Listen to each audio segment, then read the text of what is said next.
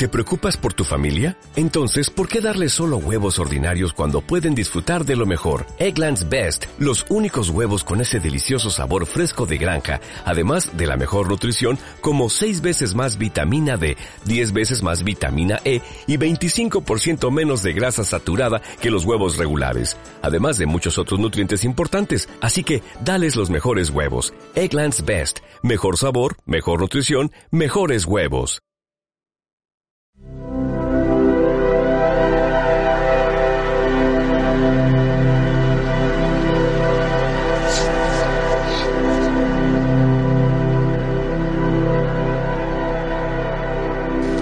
Hace un tiempo que estamos viendo, estamos dentro de una serie que es la serie de eh, Carta a los Tesalonicenses. Eh, hubo un paréntesis ahí donde Claudio nos estuvo hablando acerca de unos salmos.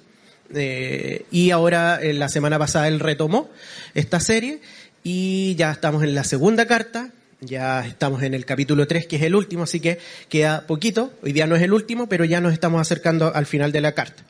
Y durante este, esta serie, la misma carta ha tocado temas Em, que tiene que ver con, por ejemplo, con la tribulación, con la persecución que esta iglesia estaba sufriendo, que son temáticas muy parecidas a, la primera carta. También habló acerca, o hablaba el capítulo 2, de la segunda venida de Cristo y cómo habían introducido ciertas eh, doctrinas erróneas que decían que Cristo ya iba a llegar en cualquier minuto o que incluso ya había llegado. Así que Pablo les escribe y corrige esas cosas también. La semana pasada, Claudio nos habló acerca de esto de eh, andar en, el espíritu, andar en la carne, y cómo andar en la carne tenía que ver con vivir legalistamente o vivir libertinamente. Y nos hizo un, cuadrito ahí, ¿cierto?, que eh, para graficarnos todo esto. Y hoy día vamos a entrar en un tema que Pablo entra en, esta carta, que quizás es un tema que hemos estado reflexionando últimamente con, con las cosas que han estado pasando en el país y que tiene que ver con el trabajo. Pablo nos, nos, habla acerca eh, del trabajo. Así que vamos a ir, estamos en el versículo 6 en adelante. Y Pablo dice, pero os ordenamos, hermanos, en el nombre de nuestro Señor Jesucristo, que os apartéis de todo hermano que ande desordenadamente, y no según la enseñanza que recibisteis de nosotros. Pablo, ¿qué es lo que está haciendo? está dando un mandato. ¿sí? Es un mandato, una orden. No es una exhortación, no es un consejo, como lo hace muchas veces, ¿cierto? Que él exhorta, anima. En este caso él está ordenando, mandando, ¿cierto? Y lo hace además en el nombre de nuestro Señor Jesucristo. O sea, él este mandato viene directamente o a través de él de Jesucristo. Esto es, es un mandato. Por lo tanto, esto quiere decir que lo que sea, todavía no, no, lo hemos visto, pero lo que sea que él vaya a mandar, si alguien lo desobedece, es desobedecer a Cristo mismo. ¿Sí? Es pecado. No es una mera sugerencia, es un mandato. Y parte él así. Y aquí hay un cambio de tema porque él anteriormente estaba hablando, le estaba diciendo a los tesalonicenses eh, que ellos estaban confiados a pesar de todo lo que estaban viviendo y todo lo que podían, eh, que iba a venir. Él les decía, nosotros estamos confiados porque ustedes están en las manos del Señor. Están, han sido, eh, son escogidos de Él. Y les dice, y ustedes están bien, estamos confiados en eso. Pero, no por eso, no voy a dejar de mandar o de corregir estas cosas que están pasando. ¿Y cuáles eran estas cosas? ¿O qué era este mandato que Pablo le está dando a los tesalonicenses? ¿Qué dice ahí? Que se aparten. ¿De quiénes? ¿De los de afuera? No, ¿cierto? De hermanos. Está hablando de apartarse de personas de la iglesia. Él las llama hermanos. No está hablando ya de la persecución o de gente de afuera, sino que de dentro de la iglesia. ¿Y cómo eran estos hermanos? ¿O qué? ¿Por qué? ellos andaban desordenadamente y no según la enseñanza que recibisteis de nosotros. Entonces, habían ciertos hermanos que estaban viviendo desordenadamente. Todavía no sabemos bien a qué se refiere, pero Pablo dice, y esto significa o implica que están yendo en contra de una enseñanza que yo ya les di, ¿cierto? Que es lo que dice, no andan según las enseñanzas que recibisteis de nosotros. Cuando habla de nosotros se refiere a los, que lo acompañan también en la carta, cuando él escribe al principio. Entonces, tenemos a Pablo dando este mandato a estas personas que andaban desordenadamente y uno, algo que llama la atención es justamente lo, severo que es Pablo en este caso. Porque generalmente nosotros vemos a Pablo eh, exhortando, animando justamente a la unidad, justamente a estar firmes todos juntos, eh, unidos, unánimes, em, incluso de amarnos eh, unos a otros, perdonarnos, soportarnos unos a otros, incluso de poder renunciar a mis propios derechos para no ser piedra de tropiezo para mis hermanos. Y ahora vemos a Pablo que dice, no, ustedes apártense de ellos, ustedes no se junten con ellos. Ahora es importante eh, interpretar esto a la luz de un versículo que no lo, íbamos, no lo vamos a ver, pero que está al final de este capítulo y que de alguna manera es, es el cierre que Pablo está haciendo de toda la carta. Y él dice, si alguno no obedece a lo que decimos por medio de esta carta, a ese señaladlo, y no os juntéis con él para que se avergüence, mas no lo tengáis por enemigo, sino amonestarle como a hermano.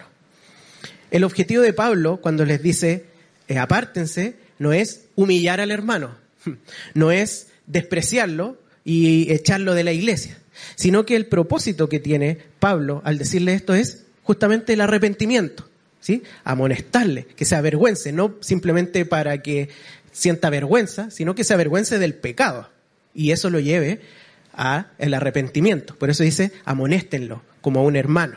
Esto no quiere decir de, de ya hacerle la ley del hielo, sino que tiene que ver con eso, con el arrepentimiento. Hacer una acción que ya implica, eh, que es un poco dura, que podríamos ver, pero que lo va a llevar al arrepentimiento.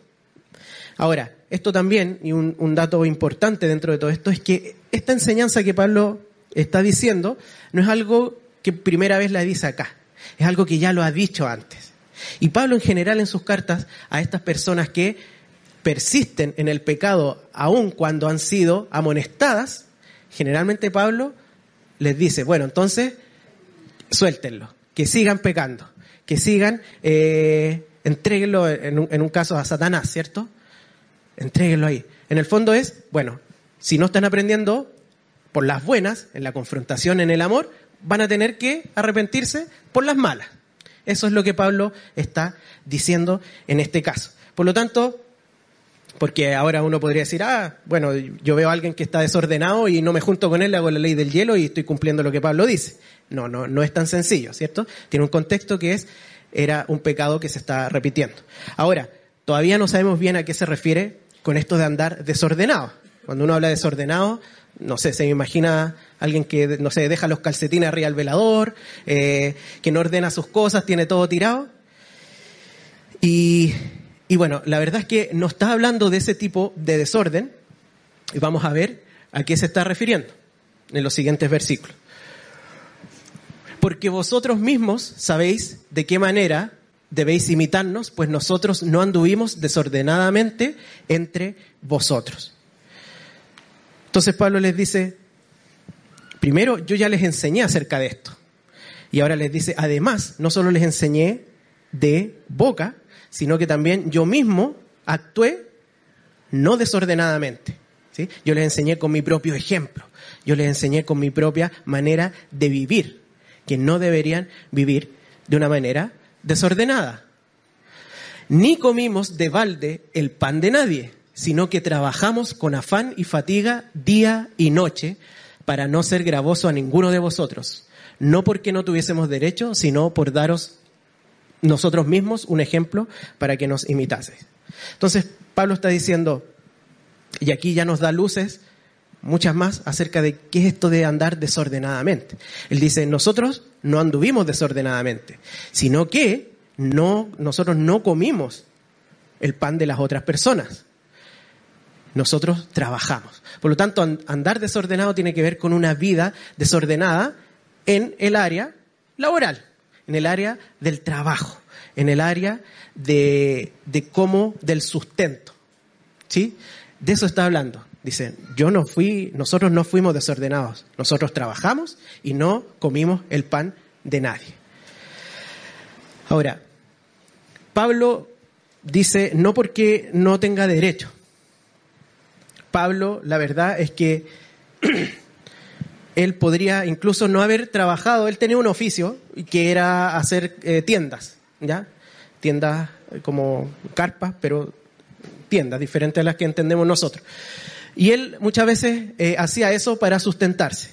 Pero él dice, pero no es que yo no tenga derecho, porque la verdad es que Pablo, su trabajo tiempo completo o doble tiempo completo era la predicación de la palabra. Él era apóstol y él se dedicaba 24/7 a eso. Eso es lo que él se dedicaba. Él decía, no es que yo no pueda recibir sustento de eso.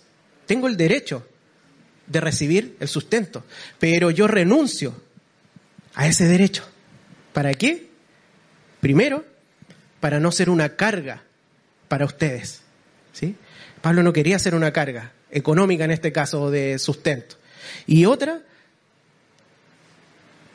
para que tuviesen, para que me puedan imitar, para que ustedes vivan de la misma manera, o sea, que ustedes trabajen para su sustento. Eso es lo que Pablo está atacando, está atacando esta problemática, que al parecer, ¿cierto? Habían eh, ciertas personas que no estaban trabajando. Pero vemos como para Pablo entonces este tema del trabajo es bastante importante, porque si se fijan en una carta de tres capítulos, él está destinando un buen, un buen trozo, por decirlo de alguna manera, a este tema. Y, y para Pablo es importante. Y lo podemos notar en tres cosas que ya hemos visto. Primero, el mandato de apartarse de los que permanentemente desobedecen esto. ¿Sí? O sea, él lo toma en serio. Yo no sé si nosotros lo tomaríamos tan en serio a alguien que dijera, no, pero bueno, no, no está trabajando, eh, bueno, todos nos tenemos que amar, démosle nomás. Quizás no seríamos tan tajantes como Pablo de decir, oye, esta persona que ya lleva tiempo así, no se junten con ella. ¿Sí? Amonéstenlo como, como a su hermano, amonéstenlo, que se arrepienta de esto. También la enseñanza que Pablo les dio. ¿Se acuerdan? Claudio nos ha dicho muchas veces cuánto tiempo estuvo Pablo con los tesalonicenses físicamente. ¿Se acuerdan? tuvo unas semanas nomás, tres semanas. Y él dice que durante esas tres semanas él enseñó acerca de esto. Por lo tanto, para Pablo, que en tres semanas uno podría decir, bueno, está eh, cimentando las bases nomás, él incluye esta enseñanza. Era importante para él. Probablemente tiene que ver también con cómo vio a la iglesia, ¿sí? Pero fue importante para él. Y finalmente, él renuncia a su derecho para que los demás vivan trabajando. Entonces era importante, era importante el tema del trabajo para Pablo. Ahora, ¿por qué es tan importante para Pablo? Y por ende, si para Pablo es importante, y él se dedicó a escribirle a esta iglesia, ¿por qué es importante para nosotros? La verdad es que el tema del trabajo es muy importante porque fuimos creados para trabajar. ¿Habían pensado? ¿Lo habían pensado así? hemos sido creados para trabajar. Suena un poco así como, chuta, que, terrible. Ser creado para trabajar es como que esclavizante. Pero la verdad es que cuando Dios crea al hombre, lo crea con una misión muy específica. Eso está en Génesis 2, 15. Dice, tomó pues Jehová Dios al hombre y lo puso en el huerto del Edén, para que lo labrara y lo guardase. ¿sí? Para que lo guardara y lo labrase. Ahí están. ¿Para qué puso Dios al hombre y a la mujer en la creación, en este jardín? Para que trabajaran en él, para que lo desarrollaran. Claudio hace un tiempo nos habló acerca del mandato cultural, ¿cierto? Que es desarrollar la creación que Dios mismo nos les había dado en, en ese momento. Trabajarlo. Para eso puso Dios ahí al hombre, para que lo desarrollara. Ahora, ¿por qué es importante entender esto? Porque este versículo está en el capítulo 2, como lo pueden ver ahí. Y el capítulo 2 viene antes del capítulo 3. y el capítulo 3, ah, capítulo 3, ¿de qué nos habla el capítulo 3? De la caída del hombre. Y esto es sumamente importante porque esto que Dios hizo como propósito para el hombre está antes de la caída.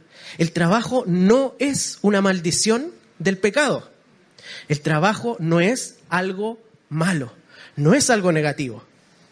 El trabajo es una bendición de Dios. El trabajo es el propósito por el cual nos creó.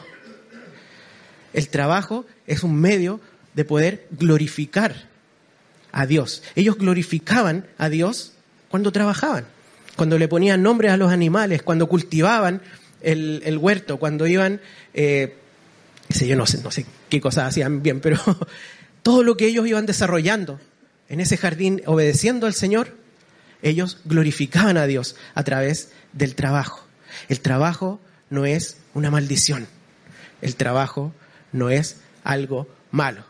Piensen en esto. El trabajo no va a terminar cuando Cristo venga. Porque no es algo que inició en el pecado. Es algo de antes. En la eternidad vamos a trabajar. ¿Habían pensado en eso? Vamos a trabajar. Ahora, ¿va a ser diferente? Claro que sí. Lo vamos a ver. Pero es importante entender que esto es antes de la caída. El trabajo no es una no es algo malo. Y es necesario que también reflexionemos un poquito acerca de esto. Quiero también dejar algo en claro. Cuando de aquí en adelante, en esta prédica, cuando yo me refiero al trabajo, no me estoy refiriendo exclusivamente al trabajo remunerado. ¿Sí? Nosotros, porque cuando Dios creó a Adán y Eva, no, era no fue con un contrato así, bueno, fue con un pacto, pero eh, digamos, no era remunerado como lo entendemos nosotros, ¿ya? Nosotros cuando hablamos de trabajo generalmente nos referimos al trabajo remunerado. Aquí lo vamos a hablar en términos de la, la labor que nosotros desarrollamos, incluso si no es eh, remunerado, ¿ya? Si incluye lo remunerado, obviamente. Entonces están los trabajos, pero a lo mejor usted dice, bueno, yo estoy jubilado, yo no estoy trabajando remuneradamente. ¿sí? Pero a lo mejor usted está eh, cuidando a sus nietos, a lo mejor está ayudando a alguna familia, a sus hijos, está desarrollando una labor. A lo mejor hay estudiantes acá que dicen, bueno, yo estoy estudiando en la universidad y no estoy trabajando porque me estoy dedicando a los estudios. Bueno, a eso nos estamos refiriendo, ¿ya? A esa labor que en estos momentos estás desarrollando eh, en el mundo. ¿sí? A lo mejor estás, eh, tu día, tu trabajo lo desarrollas en tu hogar. ¿sí? Estás en el hogar, qué sé yo, haciendo todos los quehaceres, a lo mejor estás administrando todo lo que tiene que ver con el hogar. Eso también nos estamos refiriendo. ¿ya? Entonces, cuando hablemos de trabajo, pensemos en lo que nosotros estamos dedicándonos evitas el trabajo, primero que todo. ¿sí? Hay, uno puede decir, bueno, imposible, o en muchos casos es imposible. Pero, ¿lo consideras una maldición? ¿Consideras algo negativo el trabajo? Si pudieras, ¿lo evitarías? Si tuvieras la opción, ¿no trabajarías? ¿Consideras que tu vida comienza cuando termina tu trabajo? Todas las aristas que hablamos antes. ¿Consideras ahí recién, recién ahora sí? ahora sí que estoy bien, ahora sí que estoy disfrutando, ya terminé toda la pega, ahora sí, ahora empieza lo bueno, ¿sí? ahora me siento bien. ¿Eso es lo que me motiva? ¿Lo que está después? Son preguntas necesarias porque generalmente, o sea, si yo les pregunto ya, a lo mejor alguien me dice, no, a mí igual me gusta, pero entre ir a trabajar y no ir a trabajar, muchas veces vamos a escoger no ir a trabajar. ¿ya? Y no quiero decir que cada vez que uno no va o tiene ganas de quedarse está totalmente mal, sino que tiene que ver con cómo consideramos el trabajo, si lo consideramos como algo malo, algo que debemos evitar, que ojalá no existiera. Porque si es así, estamos yendo en contra del diseño que Dios tiene para el hombre. ¿Sí? Entonces, es importante eso. No nos tiene que encantar todo lo que hacemos, pero debemos entender de dónde proviene el trabajo. No es una maldición del pecado. Agradeces el no tener que trabajar. A lo mejor en este momento efectivamente no estás trabajando, no estás desarrollando ninguna labor como la que mencionamos antes y a lo mejor estás muy agradecido de eso. ¿Sí? Y a lo mejor es como que ojalá no pase nada porque así estoy impeque. ¿Trabajas arduamente para después no trabajar? A veces el objetivo de trabajar duro es no trabajar. Trabajo, hago todo, en vez de hacerlo en las ocho horas, lo hago en cinco y, me quedan tres horitas para mí, para ahí sí disfrutar. No digo que esté malo hacerlo así, pero ¿dónde está nuestro objetivo? ¿Cómo consideramos el trabajo? ¿Sí? Es algo malo, es algo que ojalá no existiera. ¿Cómo ves el tiempo de la jubilación? Y con esto me refiero específicamente al tiempo destinado a trabajar. ¿ya? Quizás lo veo como el tiempo en donde voy a poder por fin descansar y voy a sacarme esta maldición del trabajo, que trabajé durante todo el tiempo. ¿sí? A lo mejor estoy jubilado en estos momentos. Y, lo veo como un tiempo en donde finalmente ya no sigo trabajando. ¿sí? Y qué bueno que sea así. Insisto, no estoy eh, tiene que ver con cómo valoramos el trabajo. Si lo valoramos, si le tenemos una connotación negativa o no. Nos queremos escapar, queremos dejar de trabajar, queremos que eso, ojalá pasara algo como, no sé, ganarme el quino y no tener que trabajar nunca más. ¿Sí? Cuando uno piensa eso, igual habla de cómo vemos el trabajo y de nuestro corazón. ¿Sí? Que se rehúsa muchas veces al trabajo. Ahora, Em, sigamos. Estas cosas tenemos que reflexionar, las tenemos ahí. Porque también cuando estábamos con vosotros os ordenábamos esto. Si alguno no quiere trabajar, tampoco coma. Porque oímos que algunos de entre vosotros andan desordenadamente, no trabajando en nada, sino entremetiéndose en lo ajeno.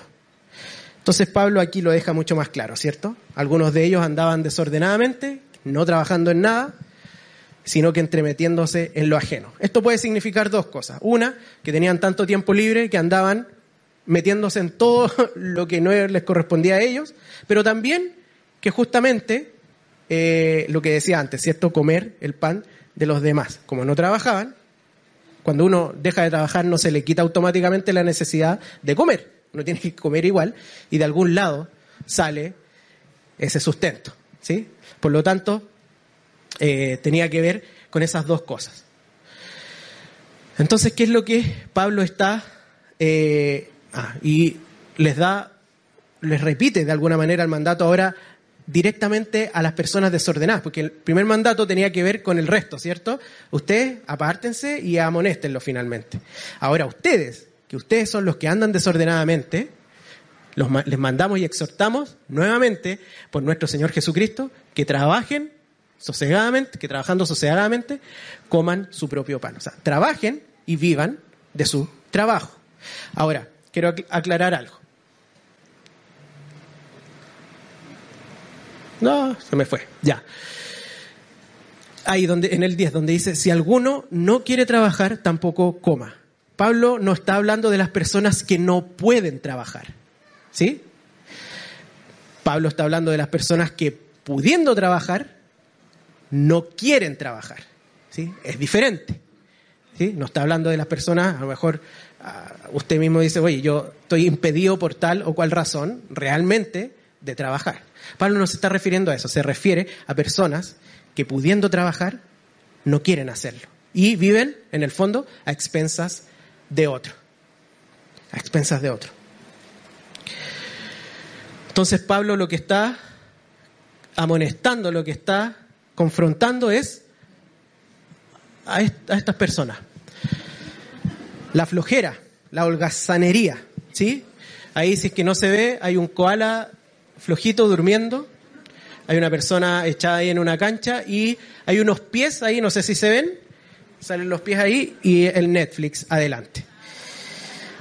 Eh, Pablo entonces está confrontando, está condenando este pecado, el pecado de la flojera. La flojera es un pecado. El no trabajar, pudiendo hacerlo, es pecado. No estoy hablando, y Pablo tampoco está hablando, de ciertos momentos específicos en donde, dadas las circunstancias, alguien no puede sustentarse y sus hermanos le proveen. Eso es bíblico, eso está, el amor al prójimo está. No estamos hablando de eso, estamos hablando de personas que viven constantemente de esa manera, personas que no quieren trabajar, ¿sí? Para que no malinterpretemos. Entonces Pablo, de alguna manera, está eh, criticando esto y está señalando que es pecado. Y él establece entonces este principio, o lo recuerda, porque es como el resumen de las enseñanzas que él les dio a los tesalonicenses. Él les dice, yo les enseñé, yo les dije, si alguno no quiere trabajar, tampoco coma. Este es ese principio que el que está criticando, que no se está respetando. Ahora, volviendo al tema de Génesis, ¿cierto? Había un plan perfecto, hay un diseño perfecto, pero todos sabemos lo que sigue después, ¿cierto? Cuando vino el pecado, cuando Adán y Eva pecan y entra el pecado. También, obviamente, se ve afectado esto del trabajo. Vamos a leer Génesis 3, que dice, y al hombre dijo, por cuanto obedeciste a la voz de tu mujer y comiste del árbol de que te mandé diciendo, no comerás de él, maldita será la tierra por tu causa, con dolor comerás de ella todos los días de tu vida. Espinos y cardos te producirá y comerás plantas del campo. Con el sudor de tu rostro comerás el pan hasta que vuelvas a la tierra. Porque de ella fuiste tomado, pues polvo eres y al polvo volverás. Es interesante que el juicio que Dios hace hacia el hombre, ¿con qué tiene que ver? Con el trabajo, con el sustento, con su relación con la tierra, con la creación. Ese es el juicio que le da. Ellos en el, en el Edén tenían la gran bendición de poder comer del árbol que quisieran. Tenían toda la comida que querían. Quizás habían frutos mucho más ricos que los que tenemos ahora. No sé. Había solo uno que no podían comer. Pero tenían todo lo demás. Por lo tanto, el trabajo no era lo que les permitía subsistir en ese momento.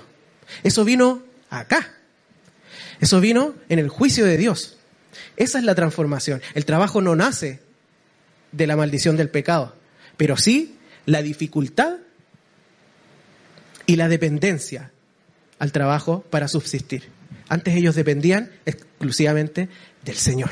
¿Tenían que trabajar? Sí, pero una expresión voluntaria además de eh, adoración. Voluntaria lo digo en el sentido de que ellos lo hacían voluntariamente, aunque era un deber, pero ellos querían cumplirlo, ¿sí? Era un deber igual, el trabajo, porque era por lo que fueron creados.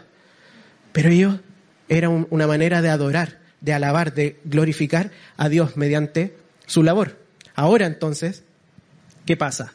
El hombre queda bajo este juicio y ahora para comer, si no trabaja, no come. Por eso que Pablo dice esta frase. Estamos todos bajo este juicio, nadie se escapa. Por lo tanto, si tú quieres comer, tienes que trabajar. Así es como funciona. No puedes depender de la otra persona. Y además la creación no se la va a hacer fácil, ¿cierto? Dice que va a plantar y van a salir, no sé, malezas, espinos, no era como antes, en donde brotaban, ¿cierto? Los frutos y ellos podían comer todo lo que querían. Es interesante esto. Ahora el pecado está ahí, ¿cierto? Hace esto que dijimos, pero además ataca nuestro corazón en relación al mismo trabajo. Y nos ataca quizás de más maneras, pero podemos verlo de, dos maneras. Uno, es la persona que está ahí, que está ahí ya metida en su trabajo y trabajólico. Muchas veces nosotros tenemos la tendencia, por el pecado, a validarnos por el trabajo. El trabajo es lo que nos valida. Eh, ¿Es más importante una persona que tiene un buen trabajo que, que alguien que está cesante, por ejemplo? Nosotros sabemos que no.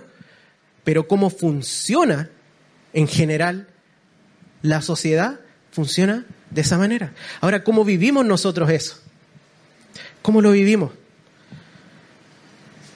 Me gusta o quiero, busco ser reconocido con mi trabajo. ¿Por qué trabajo?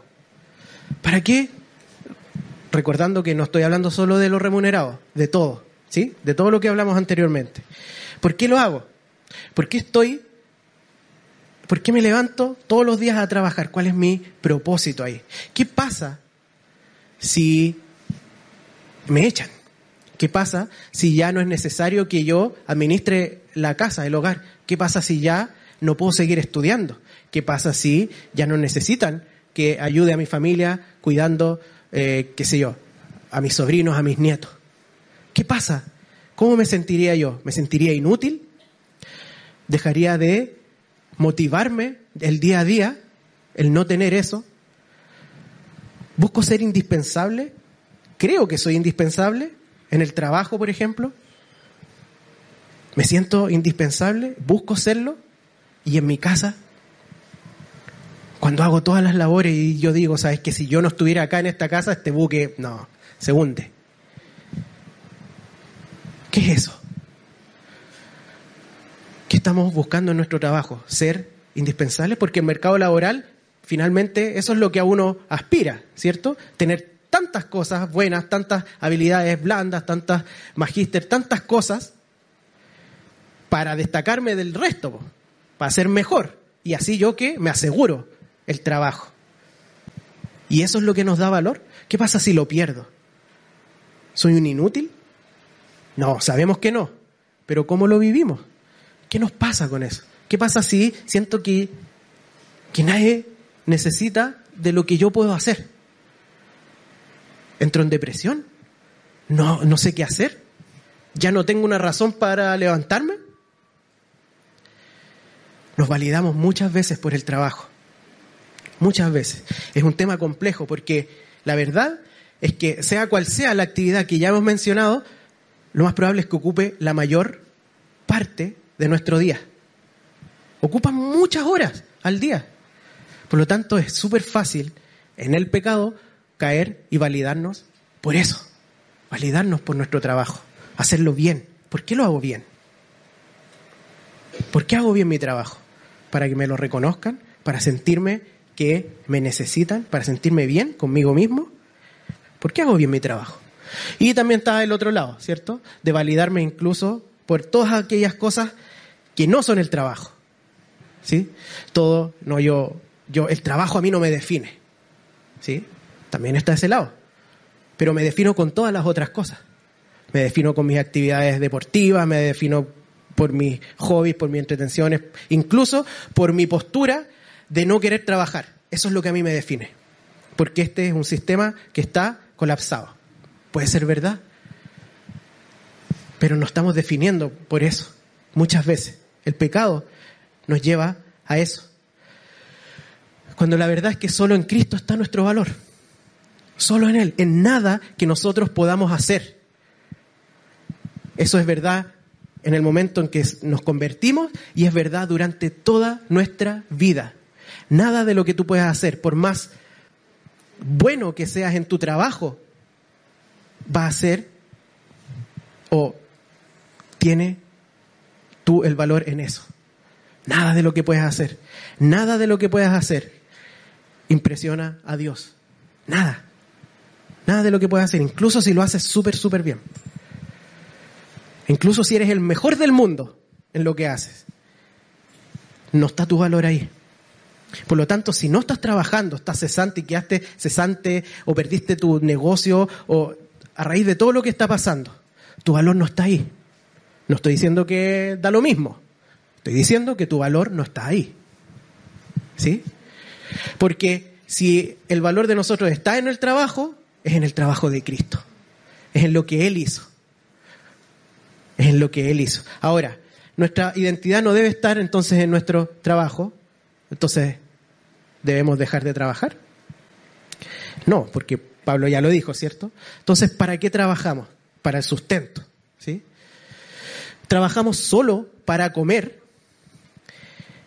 Y aquí la respuesta es no también, porque cuando Cristo nos redime, Él muere en la cruz y nos compra, nos hace, dejamos de ser esclavos del pecado, ¿sí? Pero esta relación que tenemos con el trabajo aún permanece. ¿sí? Vivimos en un tiempo en donde todavía no está consumado. En algún momento vamos a volver plenamente a como era en el Edén, ya en términos de trabajo. Pero por ahora, Dios nos ha, en Cristo nos ha redimido, nos ha sacado de la esclavitud del pecado. Por lo tanto, ahora nuestro trabajo principalmente es para glorificar a Dios.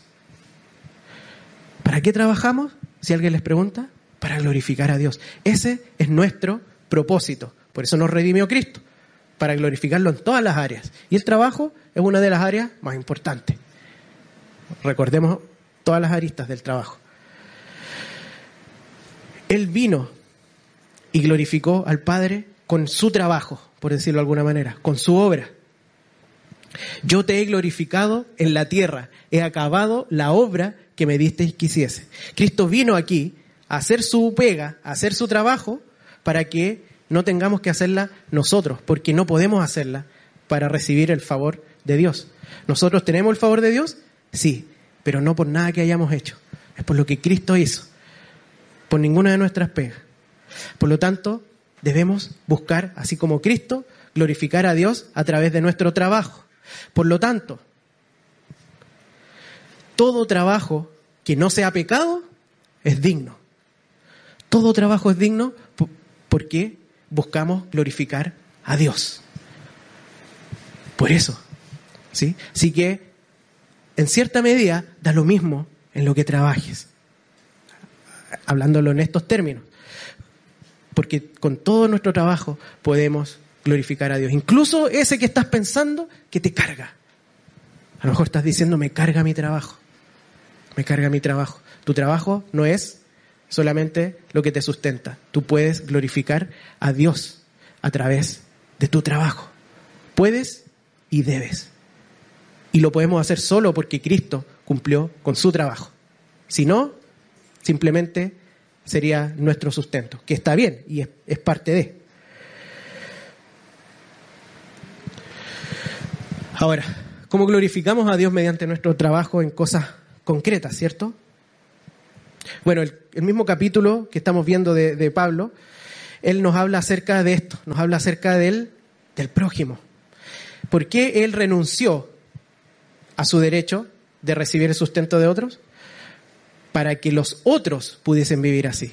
¿Por qué él eh, no quiso ser carga? Justamente para no eh, ser carga, para que no fuera para los otros una carga, el sustentarlo a Él. El trabajo tiene que ver con el prójimo. Y esto es algo, yo creo que hay, es un switch muy difícil de cambiar. Porque si, si nos apoderamos de algo, muchas veces es de nuestro trabajo. No, mi trabajo es mío. Porque es yo, soy yo el que lo estoy haciendo. Estoy yo ahí solo luchando día a día. Esta plata me la gano yo, ¿cierto? lo que hago en, el, en, mi hogar, eso lo hago yo. A mí nadie me ayuda. Eso lo hago yo. Y nos apropiamos muchas veces del trabajo y consideramos que es diferente de nuestra vida en, de iglesia. Amar al prójimo, pero en el trabajo no, pues el trabajo es trabajo. Negocios son negocios. Ahí uno tiene que meterse en cómo es la dinámica laboral nomás. La verdad es que la Biblia no hace esas distinciones. Todo lo contrario. Nosotros somos sal y luz, dice una sola palabra.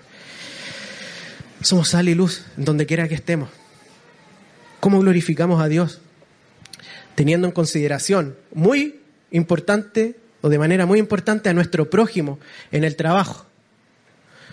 Por ejemplo, ¿cómo me relaciono con aquellos que trabajan para mí? A lo mejor estás en una posición de jefatura. A lo mejor personas trabajan para ti. ¿Cómo ves a esas personas? ¿Las ves como personas que trabajan para que yo cumplir mis objetivos? Si depende de ti, ¿cómo le estás pagando a estas personas? ¿Has pensado en eso? Simplemente el mínimo para yo ganar más. ¿Cuál es el criterio? No digo que puede ser, pero ¿cuál es el criterio? para yo ganar más porque es, es mío. Entiendo la carga laboral también que yo puedo dar. ¿Cómo es? ¿Estoy explotando? No. Hagamos la revisión. No nos creamos infalibles porque capaz que ni siquiera nos estemos dando cuenta. Hagamos la reflexión. ¿Pienso en mi trabajo como un servicio o como un favor que estoy haciendo? A mí me pasaba cuando yo era estudiante que sentía siempre que los choferes de micro me hacían un favor al llevarme. Muy pocas veces, no todos, pero la menor cantidad de veces sentía que me estaban prestando un servicio, que me estaban sirviendo. No, me estaban haciendo un favor, ya pasa, oh. Esa era como el, la interacción. Y es verdad. Ahora, uno puede decir muchas cosas, pero hablando desde la perspectiva de nosotros siendo el chofer, ¿entendemos esto como un servicio que estamos haciendo? ¿O es algo que me hacen a mí y que casi que yo estoy haciendo un favor de dejarlo trabajar para mí? ¿Cómo lo entiendo? ¿Cómo hago el trabajo por el cual fui contratado? Nosotros tenemos un jefe que es el Señor, ¿cierto? Debemos glorificarlo a Él. Él es nuestro jefe y nosotros, pero también tenemos jefes terrenales en los que hemos firmado contratos y nos hemos comprometido a hacer cosas. ¿Cómo glorificamos al Señor? Haciendo nuestra pega. Bien. Haciendo lo que nos comprometimos a hacerlo. No es que yo voy a, yo predico en mi pega. Súper bien. Pero eso no puede ser un motivo de dejar de cumplir a lo que nos hemos comprometido, que es hacer el trabajo. Nosotros trabajamos para el Señor, para glorificarlo a Él. Es importante. ¿Cuál es mi disposición a ayudar a los que trabajan conmigo? Tal chaqueteo, ¿cierto? Ojalá que nadie, no le voy a, no voy a ayudar a nadie porque así yo subo. ¿Sí? ¿Estoy dispuesto a servir a los que trabajan conmigo? ¿Cómo me refiero a mis jefes con mis compañeros? ¿Estoy, eh, lo pelo, lo descuero? Es algo muy, muy común. ¿Cómo me estoy refiriendo con mi relación con mi jefe? ¿Saco la vuelta? Esto ya en todo índole de labores. ¿Saco la vuelta? Aquí cada uno sabe si saca la vuelta. Es muy difícil engañarse con eso a uno mismo. Todos ya sí sabemos. Sí, estoy sacando la vuelta. A lo mejor engañamos a todos los demás. Revisémonos. Estoy sacando la vuelta en la pega, en la casa, en los estudios, en lo que sea que estoy haciendo. ¿Saco la vuelta? Porque si nadie me ve, como que da lo mismo. Pero estamos trabajando para el Señor y no hemos comprometido a hacer algo. ¿Abuso de las licencias médicas? La licencia médica tiene su objetivo, su función. Pero muchas veces abusamos de ese tipo de cosas, ¿sí? Y simplemente las entregamos porque no queremos ir a trabajar. ¿Cómo estoy bendiciendo a mi familia con mi trabajo? A lo mejor estoy en, el hogar, ¿cierto? Y también siento que, que estoy haciendo un favor y que al final nadie me agradece nada. Si no estuviese yo, ¿no funcionaría esta cosa? ¿O lo hago en amor, en servicio, para que la casa esté funcionando bien para el resto. ¿Soy generoso en mi hogar? A lo mejor yo soy el que de alguna manera trabajo y llevo el sustento o parte de él. Y uno puede decir, bueno, obviamente soy generoso pues si estoy pagando todas estas cosas. Pero muchas veces consideramos, ¿de quién es esa plata? ¿De quién es ese dinero? ¿Es tuyo?